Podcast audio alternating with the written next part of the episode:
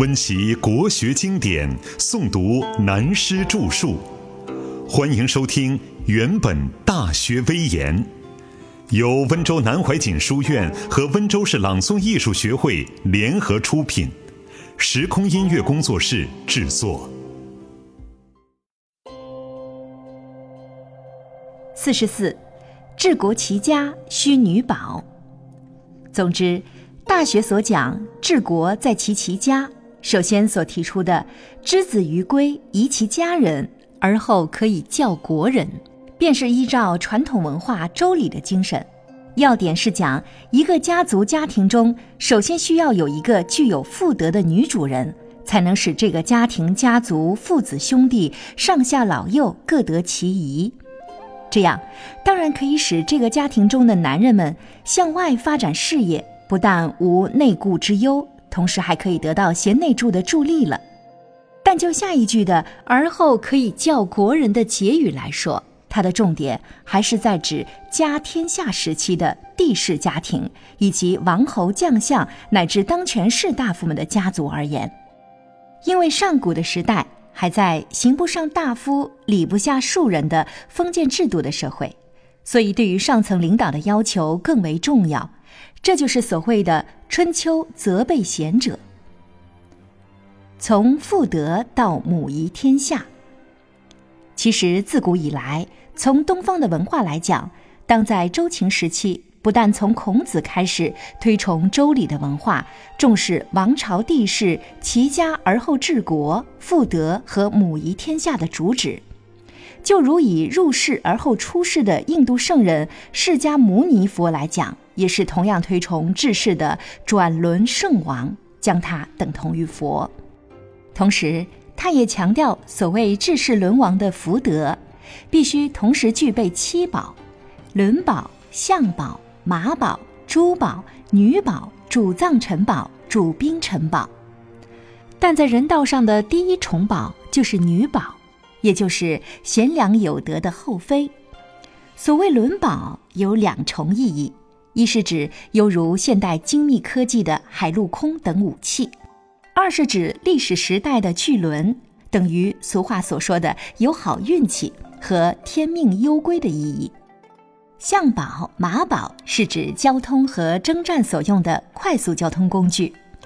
珠宝是专指经济财政极发达的财富。但上面所说的四种都属物质文明方面，讲到人事方面。第一需要有贤德智慧的后妃女宝，另一就需要有善于理财的经济财政的能手主藏臣宝。你们知道吗？日本人叫财政大臣大藏相，就是出典在佛学中。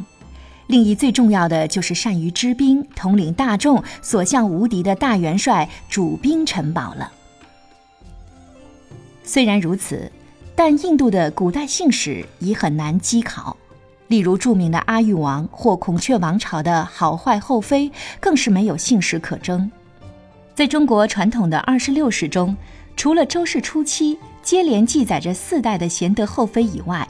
自秦汉以后，可以称为帝王体制时代较为贤良的后妃，为数实在寥寥无几。以开国创业的那些帝王来说，除了汉光武的英皇后阴丽华和朱元璋的马皇后以外，即如李世民的长孙皇后，还当退居其次才对。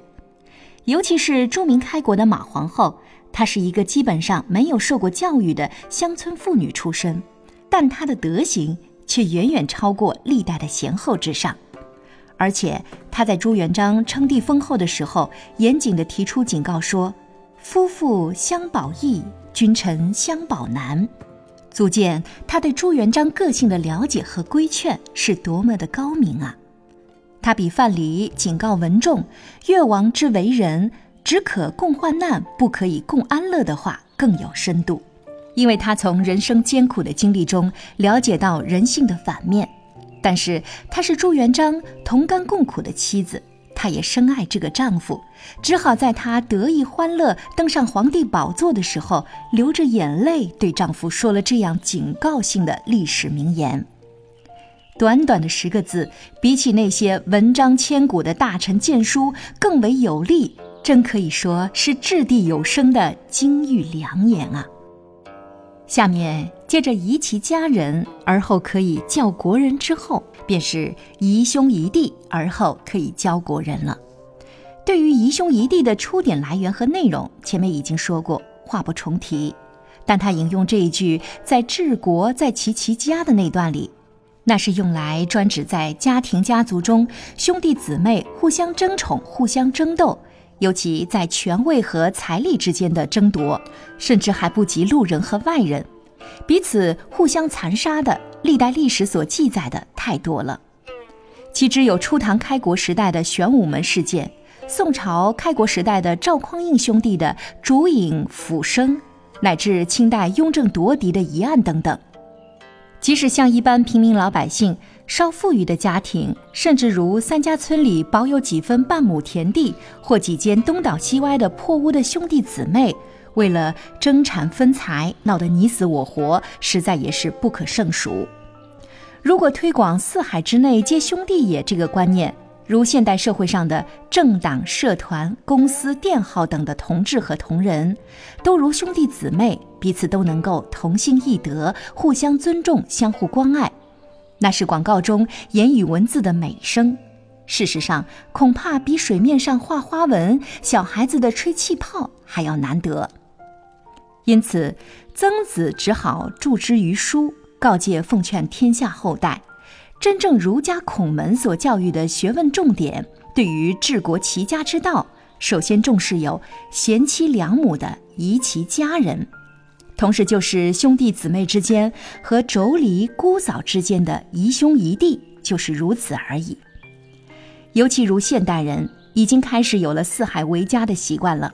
即使碰到为了个人的利益关系和兄弟姊妹朋友之间争得太过分痛苦的时候。我总是常常提醒他们一句话：古人说的“一回相见一回老，能得几时为弟兄”，退一步，放一着，就可自求多福了。话虽如此，如果没有知止诚意的平时涵养功夫，一碰到事情就绝难做到了。为政不等于政治，接着而来的。在治国在其其家的本节目后，就又引用诗云：“其仪不特，正是四国”的名言，用来说明治国与齐家的宜其家人和宜兄宜弟，都不是只在要求妻子和兄弟姊妹来做到的。真正能够做到使妻子和兄弟姊妹都能和乐相安相处的，都要由于自己本身一人的品德行为和学养教化的影响才行。这便是《大学》开端所说的“义成而后心正，心正而后身修，身修而后家齐”效果的发挥了。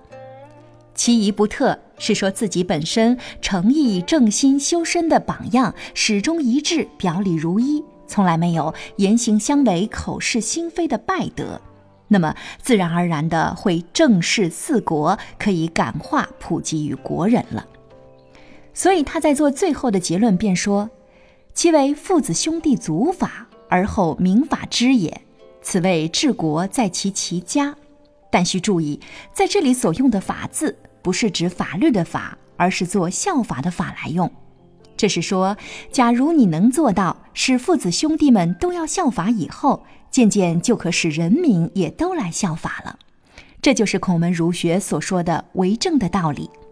为政是正己，然后正人的教化，由君道、妇道，而同时兼具师道的道德，感化人民的作用，不是政治。政治是依法管理和治理人民的作用。如果望文生义，看来都是同一名词，好像意义都差不多。事实上，它是大有差别的。例如，东周以前，周太公吕望的治齐，以及后来管仲的治齐。他两位都是真正大政之家的做法，而稍微兼具有为政的风范。其他如周公儿子伯禽的治鲁，比较重视为政的德化，可是却使鲁国在春秋战国末期始终四贤懦弱。可是到了秦王汉室初兴的阶段，东卢儒生始终还存有保全儒家传统文化的风仪，影响两汉而流传于后世。